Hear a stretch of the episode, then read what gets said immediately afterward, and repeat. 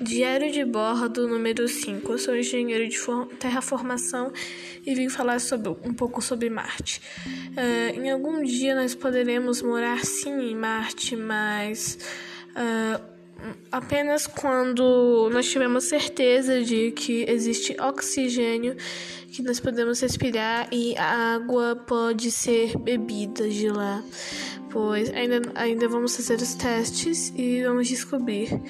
Bom, para tornar esse planeta para tornar esse planeta habitável é preciso primeiro é, habitar é primeiro preciso tornar as fontes de água e oxigênio é, bebíveis e respiráveis para que não sofremos nenhuma é, mudança genética e nós vamos ser é, povoando aos poucos Marte. É isso, até.